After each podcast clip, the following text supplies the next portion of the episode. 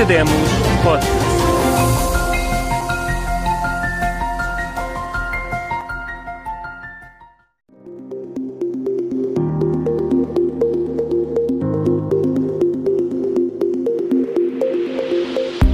Bem-vindo ao Academos, um podcast sobre ideias que dão que pensar.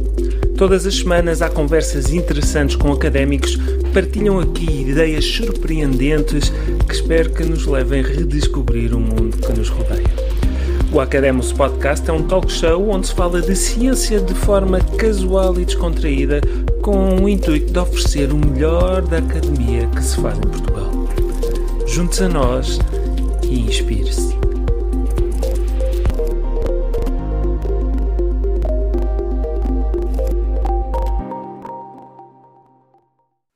Bem-vindos ao Academos. O meu nome é Samuel Mateus, sou anfitrião deste podcast e esta semana vamos falar de psicologia.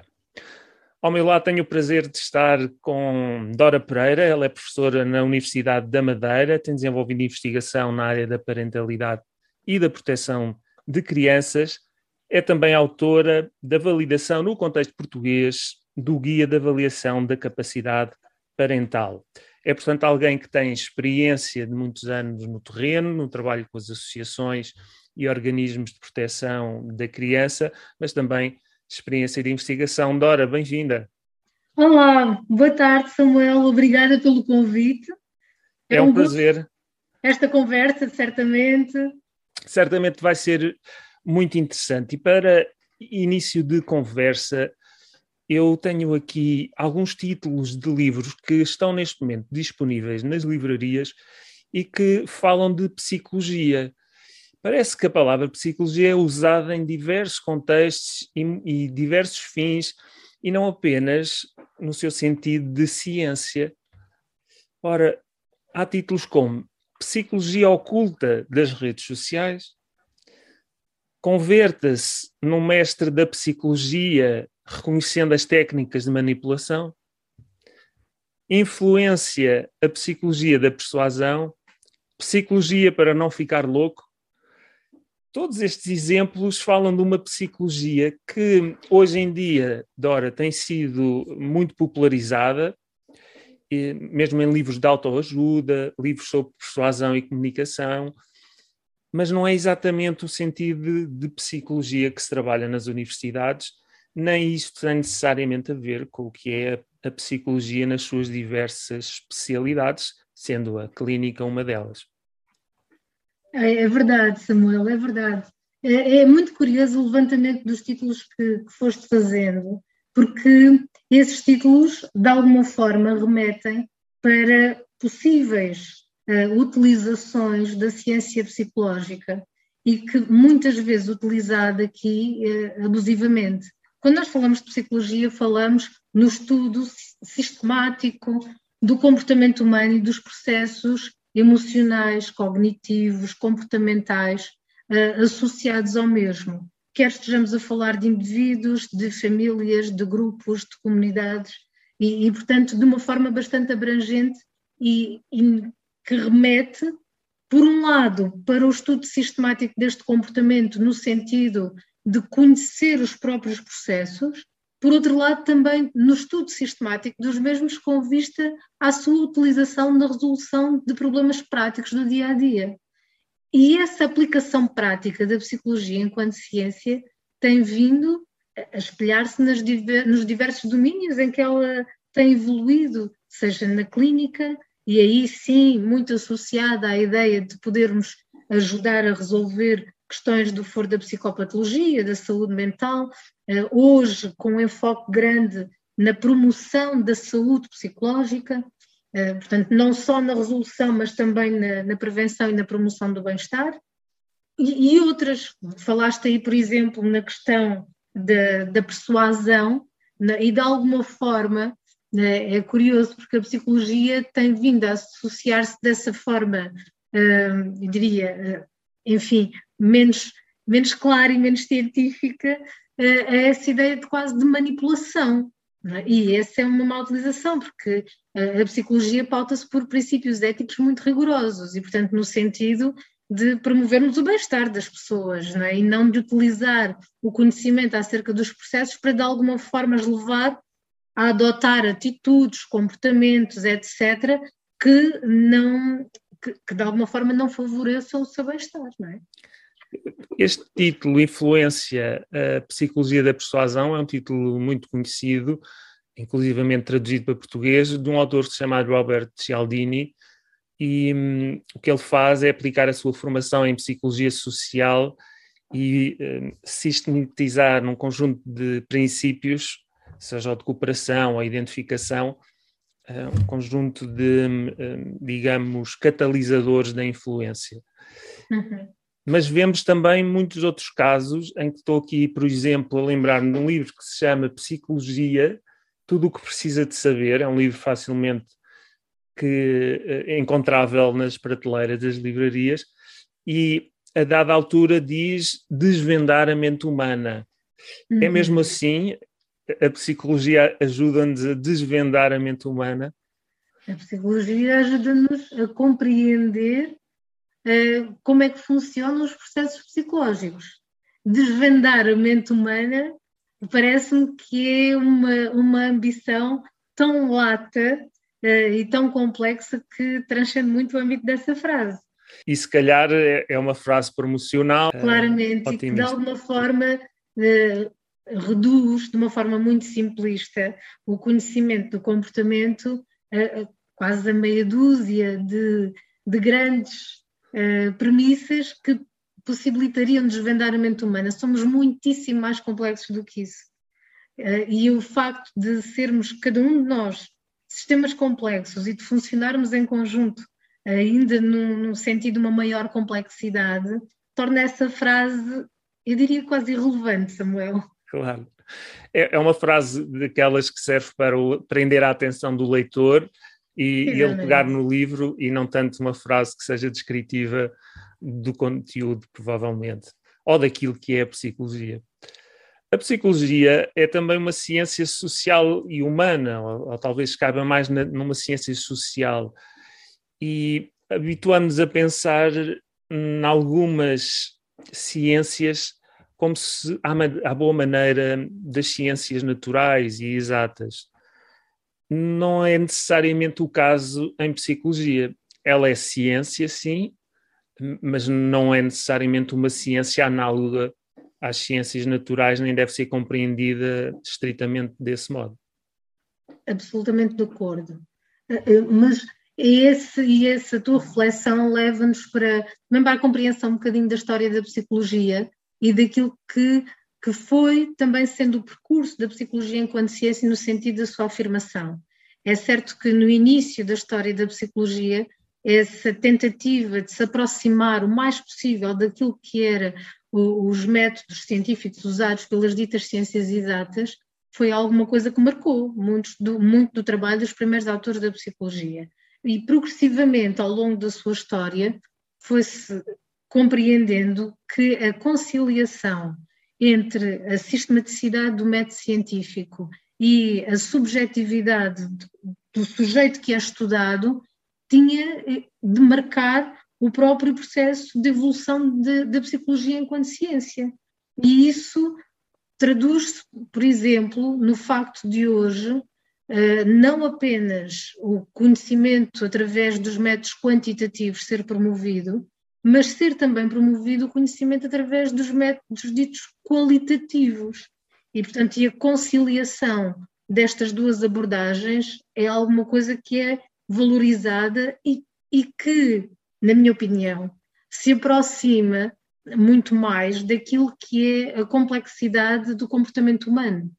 Eh, uhum. Uh, não cairmos de alguma forma no artifício de uh, traduzirmos numa expressão quantitativa aquilo que é a complexidade do comportamento, mas também não ignorarmos o contributo que esse tipo de conhecimento traz para a evolução da psicologia enquanto ciência. Portanto, essa densidade exige a conciliação de métodos diferentes e não propriamente o, o descartarmos a quantidade uh, porque ela uh, não é compatível, digamos assim, com a riqueza do comportamento humano mas por outro lado também não dizermos que o conhecimento qualitativo é menos rigoroso e logo descartável. É? É, é, essa ideia é importante, porque às vezes em conversa com os nossos colegas eh, ficamos com a impressão de que a investigação empírica e quantitativa eh, é para eles eh, mais importante e que a investigação qualitativa se presta muita subjetividade,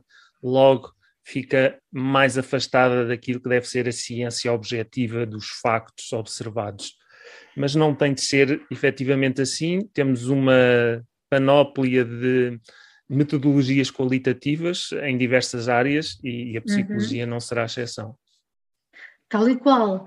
E, e parece-me que remete, nos remete, enquanto investigadores, para assumirmos o desenvolvimento do conhecimento e do próprio processo de construção do conhecimento de uma forma ligeiramente diferente. De alguma forma, fomos habituados e fomos educados, quando falamos de método científico, a ter a ideia de que uh, o, o, método científico permite-nos produzir conhecimento que, um, que seja replicável, uh, que não seja fonte de dúvidas e que, te, que seja marcado por alguma neutralidade. Ora, os métodos qualitativos vêm inserir aqui coisas um pouco diferentes. Vem assumir que o investigador participa na investigação, que o seu olhar na forma de organizar os, os acontecimentos importa para a própria construção do conhecimento. E, portanto, traduz-nos uma visão eh, muito mais diversa daquela que poderíamos eventualmente alcançar através do método quantitativo. Ou seja, a verdade não se resume a um número, digamos assim, podemos ter, de facto, leituras diferentes da realidade e a sua utilidade na compreensão dos fenómenos humanos é aquilo que também vai ditar a sua continuidade enquanto abordagens úteis na construção do conhecimento. Sim, sem dúvida. Estamos a falar de métodos qualitativos, que foi justamente o método preferencial na tua tese de doutoramento.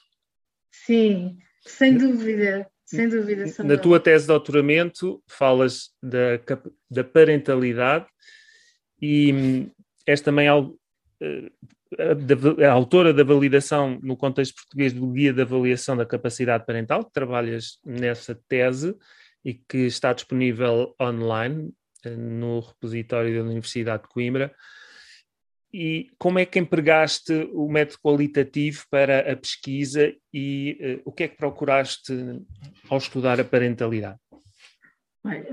Logo começando pelo início, não é? o processo de validação do guia começou por, um, ehm, por se debruçar sobre a questão de como é que poderíamos maximizar a adequação de um instrumento que tinha sido desenvolvido inicialmente no Canadá, ao contexto português. E isso implicou que tivéssemos várias pessoas, profissionais, magistrados, académicos, a pronunciar-se qualitativamente uhum. sobre que ajustes é que o instrumento deveria ter em termos de linguagem, em termos da sua estrutura, em termos dos aspectos que eram abordados, de forma a, a ser mais útil no contexto de trabalho português, não é? Portanto, no contexto em que o iríamos aplicar aqui à realidade uh, que marca o nosso sistema de proteção à infância. E, portanto, essa foi uma das, das questões que foi colocada. E até antes disso, uh, uma vez que se tratava de avaliação, a primeira questão qualitativa logo de que se partiu foi o que é que se entendia por parentalidade minimamente adequada e quais é que seriam os indicadores para a caracterizar. Portanto, uh, o, o, trabalho é marcado exatamente por esta procura não de uma pontuação que se atribuísse a um conjunto de itens, mas ao levantamento das qualidades e da forma como, nas de atuação, uh, estes profissionais de várias áreas, portanto, quem estava no terreno, os profissionais da área da proteção à infância, os magistrados que trabalhavam com este tipo de casos, os académicos que estudavam este tipo de situações, como é que o pontuavam. E, portanto, essa a primeira parte desse trabalho centrou-se em procurar caracterizar uh, esta, estas questões que eram questões base. E depois, todo o trabalho que se seguiu foi também um trabalho de caráter qualitativo, porque o que é que se fez? Uh, Foi-se procurar primeiro que tudo, uh, no fundo, partilhar informação acerca dos casos e perceber se um referencial de avaliação usado por todos os profissionais maximizava o acordo e maximizava a eficácia dos processos. E, portanto, a primeira coisa que fizemos foi partilhar informação. Uhum. Foi juntar os profissionais, partilhar informação e depois, de uma forma independente, as várias equipas procederam ao preenchimento do guia, calcular-se aquilo que, que é um dos indicadores de validade da investigação qualitativa, que é o acordo entre avaliadores e, uh, e portanto, perceber-se se, a partir do mesmo instrumento, chegaríamos a conclusões semelhantes. E, portanto, foi isso que, que, que permitiu também perceber a utilidade do instrumento na área que estávamos a trabalhar, não é? Hoje em dia vemos inúmeros blogs, contas no Instagram, inclusivamente podcasts, que falam de parentalidade. Se quisermos, das relações entre pais e filhos. Encontramos também muitos livros sobre hum, desenvolvimento da criança, sobre maneiras de educar a criança, né, incluindo a, a sua criatividade e as suas diversas inteligências. É, portanto, um tema uh, plenamente falado, inclusivamente na uhum. comunicação social. Há muitos livros até uh, que são um pouco mais ligeiros, de conselhos que vêm da experiência dos pais e das uhum. mães, as dificuldades por que passam. Como é que um, alguém que vem da investigação, como tu, olha para todos esses blogs e por toda uma cultura popular à volta da parentalidade? Uh, Samuel, essa, é, é, essa questão é de facto muito rica, porque parece ela tem várias coisas e algumas, parece-me a mim, às vezes até um pouco controversas. É certo que se partilha muito acerca da parentalidade e uma das coisas também que, que, se, que se ouve também nestas áreas mais ligadas à intervenção é a exigência que essa informação também coloca. Portanto, esta informação e a, grande quantidade de informação tem esta dupla face. Por um lado, ajuda, por outro lado, exige. E isso é alguma coisa que não é fácil de, de gerir, obviamente, por quem tem todo o acesso a essa informação e uma grande diversidade de opiniões diferentes. E isso leva-nos ao início de, leva-me ao início da nossa conversa, que é como filtrar, não é? Como, o, o que é que de alguma forma se pode aconselhar aos pais, porque opiniões temos muitas.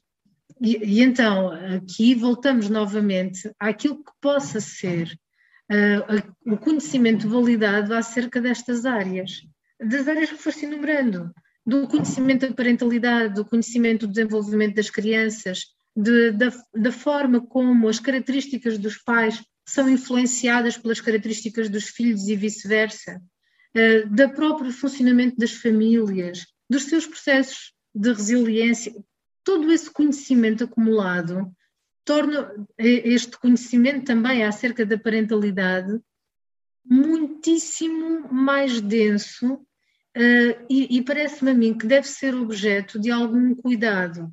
É certo que quando nós uh, transmitimos informação, tendemos talvez a, a, transmitir mensagens mais curtas, simples, de fácil assimilação. O que me parece é que temos também de ter o cuidado nestas áreas de não, dar, não transmitir que essas mensagens são a receita para todos os maus ou servem de igual forma para toda a gente. Uhum. E essa questão que se cria muitas vezes à volta destes assuntos é muito complicada. Porque é que a minha criança ainda não faz isto e a do, do, da outra pessoa já faz? Então, mas se calhar tem esta e aquela patologia. E acho que às vezes as pessoas, quando consultam um profissional, seja um pediatra, seja um psicólogo, seja uh, até a educadora de infância, uh, do, do jardim de infância onde o filho está, já tem um diagnóstico prévio. Eu andei a ler e acho que, porque a pessoa ah, disse e, e de alguma forma relativiza-se aquilo que possa ser o conhecimento de facto validado acerca destas áreas. E como noutras áreas de, de conhecimento da psicologia, penso que há que ter essa capacidade de crítica, de se, de se perceber que todos poderemos ter certamente opiniões, e não quer dizer que elas não sejam válidas, mas confundirmos isso com conhecimento sistematizado é, não pode ser. É? Exatamente. Uma coisa é falarmos das experiências, e eu acho que isso pode ser positivo como forma de alerta. Há muitas famílias que hoje ouvem podcasts de parentalidade que contam os desafios que é todos os dias estar disponível para ajudar uma criança a crescer. E, por outro lado, isso também alerta as próprias famílias a estarem atentas à parentalidade, à própria Exatamente. palavra, que é um conjunto de competências e capacidades que, segundo o, o teu trabalho, uhum. distingue. Gostava que nos falasses dessas competências e capacidades parentais, porque à partida hum, uma pessoa comum julgaria que não havia forma de medir ou avaliar a capacidade okay. que uma pessoa tem para ser pai ou mãe. É muito Olha, interessante eu... que haja um guia e um modelo de avaliação das capacidades hum. parentais. Então, olha, quando, quando nós falamos de capacidade, eu costumo utilizar, para explicar esta distinção, uh, a tal metáfora agrícola, do que falávamos há, há pouco antes, antes de começarmos a, esta conversa. E, e, o que é que é isto? Quando nós falamos de capacidade, imagina que nós estamos a falar de um terreno. O terreno esse, um solo, onde nós vamos plantar várias culturas. E o, os solos podem ser mais ou menos férteis. Há solos em que qualquer coisa lá cresce e, e cresce bem. Há outros solos mais áridos, em que poucas coisas crescem, às vezes quase nenhumas. É? Então a capacidade é um pouco este solo, uhum. onde, ou seja, as pessoas ainda antes de serem pais ou mães uh, têm capacidade que vem do quê? Vem da sua história de vida, da sua própria história de vida e enquanto de desenvolvimento, enquanto filhos, o que é que interiorizaram a partir dos seus próprios pais, vem da sua estrutura psíquica, vem do contexto em que vivem eh, e que, os, que poderá ou não favorecer o exercício da parentalidade e vem das relações que estabelecem. Logo a começar por quem está consigo, quem é que acompanha nesta tarefa da parentalidade, o seu companheiro, companheira, cônjuge, etc., uh, ou e mesmo as características da rede social mais alargada em que se insere, seja familiar, seja uh, extrafamiliar, a nível informal ou a nível mais formal dos serviços e dos recursos que existem na comunidade para, uh, no fundo, ajudar a partilhar esta tarefa da parentalidade. E, e, portanto, estes três grandes ingredientes constituem a capacidade, constituem as características deste solo. Ainda antes de sermos pais ou mães, Qualquer um de nós tem estas características e tem este potencial. Okay? É quase é, o potencial, o terreno, é, o terreno ainda antes de ter qualquer semente lançada à terra. Uhum. E já tem um potencial. É isso que se fala quando se fala de capacidade, destas variáveis de que te falei, o, o guia de avaliação implica avaliar nove dimensões de funcionamento. E uh, algumas delas, uh, portanto, cinco delas estão aqui contidas nessa parte da capacidade, é o grosso. Depois nós temos uma ou outra que diz respeito à competência. O que é, que é, o que é, que é isto da competência? Voltando à tal metáfora agrícola, a competência são as plantinhas. Ora, nós não plantamos sempre a mesma coisa no terreno. O que é que eu quero dizer com isto? As crianças precisam coisas diferentes ao longo da vida. Não se cuida de um bebê da mesma forma que se cuida de uma criança tem idade escolar ou que se cuida de um adolescente. A parentalidade tem de evoluir, tem de se atualizar ao longo do tempo. As competências, a forma como se age, como se cuida, desde as coisas mais práticas. Eh, quando se fala de competências, fala-se de recursos, de comportamentos muito, muito práticos. Como é que se alimenta uma criança, como é que se comunica, como é que se transmite limites, como é que se promove a socialização, tudo isto são competências parentais, por exemplo, que vão sendo exercidas de formas diferentes ao longo do desenvolvimento. Portanto, se pensarmos nisso, é, é fácil percebermos que se calhar há terrenos mais férteis para umas competências do que para outras. Porque as competências mudam e essa atualização nem sempre é fácil. E depois ainda temos uma outra coisa, que são os processos mediadores. Uh, e os processos mediadores eu costumo dizer que é o tempo que faz. Não é? Nós podemos ter um solo muito fértil, não é? Mas se não chover, uhum. ele não dá nada. Certo? Certamente. Portanto, há ali um, um fator-chave da ativação dessa capacidade em competência, é? Uh, que é absolutamente fundamental e que no caso da parentalidade nós te temos aqui duas coisas muito importantes, que é a capacidade dos próprios pais controlarem os seus impulsos, portanto regularem também as suas próprias emoções, uhum. uh, e a outra tem a ver com aceitar a responsabilidade, porque só quando nós pensamos eu já não posso continuar a fazer desta maneira, tenho de mudar, é que eu uso a minha capacidade para fazer uma coisa diferente. Se eu achar que estou a fazer bem, como sempre fiz, a criança até já pode ter 10 anos e eu continuo a tratá-la como se tivesse 3, porque eu acho que estou a fazer bem. Pronto. E essa distinção é muito interessante, porque a tendência que nós temos, e eu falo enquanto pai, é eh, frequentemente de aplicar as mesmas fórmulas e quando as famílias têm dois filhos e dizem a educação foi a mesma, mas eles são tão diferentes e a educação resultou de forma diferenciada daquilo que estava que seria suposto ou que tínhamos expectativas, muitos pais dizem isso. Isso dá que pensar nessas nesse tempo metafórico, nessas condições que providenciam uh, um, um certo tipo de desenvolvimento da criança e de educação. Por outro lado, as emoções estão agora também muito em voga, com vários livros e fala-se hoje de inteligência emocional, hum, e, e frequentemente são um, alvo de trabalho dos pais, agora cada vez mais, mas coisa que se calhar há 20 anos atrás não se tinha tanta atenção para a questão das emoções. Frequentemente Hum, até alguns pais diriam para se abafar a emoção ah, de forma a lidar com as dificuldades. E hoje já não é tanto assim, e verificamos isso eh, em inúmeros livros que surgem. Perfeitamente, sim. Eh, isso, isso é uma, uma característica muito pertinente o que estás a apontar, Samuel, porque eh, se quer aqui há, de facto, há 20, 30 anos atrás, muitas vezes, e até sobretudo associado de alguma forma à educação dos rapazes, associava-se que controlar as emoções era não expressar as emoções. E, portanto, procurava-se um, muitas vezes ensinar as crianças, e, e, e, na nossa cultura também muito marcada a questão dos rapazes, a não se chorem. Portanto, não dá tristece forte. E há as células frases de um homem não chora. Tal e qual, tal e qual. Uh, e, e, passava muito por aí. Hoje, eh, eu estava, quando falava desta questão das emoções, estava aqui a falar duas coisas. Por um lado, a capacidade dos, dos pais regularem as suas próprias emoções. Portanto, a forma como, por exemplo, como se zangam com uma criança, uh, não é?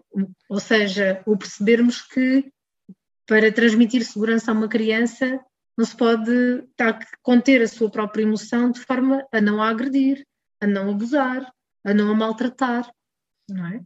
E, portanto, e, essa, e às vezes, por mais cansado, aborrecido, uh, exausto, uh, até furioso, que, portanto, há muitas emoções que um pai ou uma mãe estejam, não significa que, que isso possa, sequer, agora falando até nesta posição um bocadinho mais de proteção, possa sequer traduzir-se numa atitude uh, que seja, que possa pôr em perigo a criança. Portanto, essa questão, isso é uma questão do adulto para a criança. Mas tu estavas a falar também de uma dimensão importante, que é a forma como os adultos também são um exemplo e também modelam este processo nas próprias crianças. Portanto, ou seja, o que o adulto faz também se transmite à criança na forma de lhe mostrar como é que regula as emoções.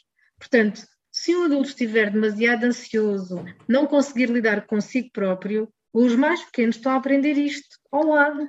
Sim, e a ansiedade que, e a inquietação Exatamente. que sentem nos pais verifica-se no comportamento destes a dizer constantemente não faças isto, não faças isto.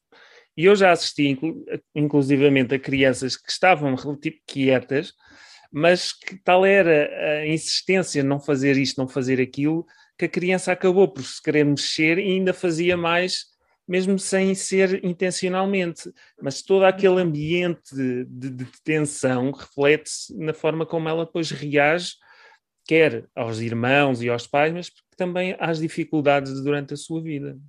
E muitas vezes associado a, a um processo de uma grande insegurança. Porque, reparem, quando, quando nós dizemos constantemente a uma criança: não mexas aí, não faças isto, olha aquilo, não vais, não, não vais para aquele lado. O ponto comum é sempre o não. Mas eu, eu muitas vezes, ao trabalharmos com pais, e sim eu pergunto: e como é que uma criança pequena aprende o que é que pode fazer? Porque ela ainda não tem os recursos suficientes para avaliar, bom, se eu não posso ir para aquele lado, se me estão a dizer que eu não posso ir para ali, para aquele posso. Mas como é que uma criança avalia isto? Não tem os recursos que o adulto tem para o fazer, portanto, e, está a aprender com... vai experimentar. E grande, muito provavelmente vai ouvir novamente o não, para aí também não pode ir. É, e aprende com a negatividade, não aprende Exato. o certo, aprende o certo por oposto ao errado. Tal e qual, portanto, esse, uh, o, o, transmitir também indicações pela positiva, é? o ajudar uma criança a perceber o que é que é o comportamento adequado, faz toda a diferença, não é? Não ser só, e, e transmite muito mais segurança, porque percebe o que é que pode fazer, não é? Se eu digo não podes brincar com isto, então digam também com o que é que se pode brincar, não é? Claro que uma criança vai explorar a primeira coisa que tiver ao lado, não é? Para terminarmos, não podia deixar de perguntar também relacionado com a capacidade parental, que é a proteção das crianças. E hoje a, a avaliação dessa capacidade parental pode ser uma ferramenta fundamental para as proteger. Precisamente, precisamente. E o objetivo uh, é exatamente esse. Aliás, este trabalho desenvolveu-se uh, junto das comissões de proteção de crianças e jovens e das equipas uh, multidisciplinares de apoio ao tribunal. Portanto, as equipas que trabalham com as situações que, de alguma forma, já, em relação às quais já foi necessário adotar uma medida que garantisse a proteção da criança. No caso das comissões, sempre com o consentimento dos pais, no caso dos tribunais, quando se entende que uma criança está em perigo e se aplica essa medida mesmo os, que, quando os pais não concordam. Portanto, quando o tribunal se sobrepõe e diz não, vamos proteger esta criança, ainda que os pais não concordem com, com a medida que está a ser adotada. Portanto, é, é o topo da pirâmide do nosso sistema de proteção. E este, este instrumento de avaliação vem procurar fazer o quê? Vem procurar, lá está, sistematizar a utilização do conhecimento científico na avaliação destas equipas. Porque, e, como bem referiste, Samuel, a parentalidade é objeto de muitas opiniões. E não, quando não existe um referencial comum, as pessoas tendem muitas vezes a avaliar também de acordo com a sua própria experiência. E isto coloca questões tão hum, delicadas, tão finas e que também vão estão tão de perto com as nossas próprias vivências enquanto pais e enquanto filhos, que às vezes essa separação entre a função profissional e a utilização do conhecimento científico e um, o colocar em causa os seus próprios valores, as suas próprias experiências pessoais, não é tão fácil de distinguir. E, portanto, este instrumento vai procurar ajudar, ser um guia, é mesmo um guia de avaliação, não é um receituário de todo, é um instrumento qualitativo, não tem pontuações, não tem. Uh, agora, a partir de X pontos é competente, a partir de X pontos não é. Não tem nada disso. Sim, isto não é, é um questionário nas revistas. Não não, descobrir a sua personalidade, se obteve mais do que 50 é não. muito extrovertido, se obteve menos do que 10 é nada extrovertido. Exatamente. Não é Procura nada disso. Ajudar, nada disso. Procura ajudar os profissionais a sistematizar todo o trabalho de avaliação e a chegar a conclusões a partir de referenciais comuns que possam ser partilhados com quem está a trabalhar no mesmo caso e devolvidos às famílias. Portanto, de alguma forma, procurando encontrar aqui para além da especificidade de cada área científica, porque aqui trabalham muitas vezes psicólogos, uh, técnicos de serviço social, uh, educadores, profissionais de saúde, profissionais uh, das forças de segurança, magistrados, portanto, há várias áreas diversas aqui em, em articulação, mas encontrar aqui um fio condutor e alguma transversalidade na utilização do conhecimento. O objetivo é semelhante, não é? Então, procurarmos também encontrarmos esse ponto comum a partir de um referencial científico, não é a partir da minha opinião, não é a partir da opinião de Dora. Uh, não, claro. não, é a partir da sistematização daquilo que se conhece sobre estas várias áreas de que falámos e como é que esse conhecimento pode informar decisões nesta área. Muito bem. Dora, as pessoas que nos estão a ouvir e que gostariam de conhecer mais sobre esse guia de avaliação da parentalidade e seguir até o, teu trabalho, é, como é que o podem fazer? Olha, podem seguir através de, do perfil no ResearchGate ou da própria página na universidade, onde as várias publicações vão ficando disponíveis. Recordo que é na talvez... Universidade da Madeira. Exatamente, na Universidade da Madeira, e a partir desses dois referenciais já terão uh, acesso quer ao contacto, quer aos links de acesso aos trabalhos que vão sendo desenvolvidos. Já, já será uma forma de estabelecer contacto. Ótimo. Muito obrigado pela vinda. Não, foi um gosto, obrigada. Obrigada eu Obrigado a nós. Quanto ao Academos Podcast, não perca na próxima semana mais um episódio. Obrigado por ficar aí.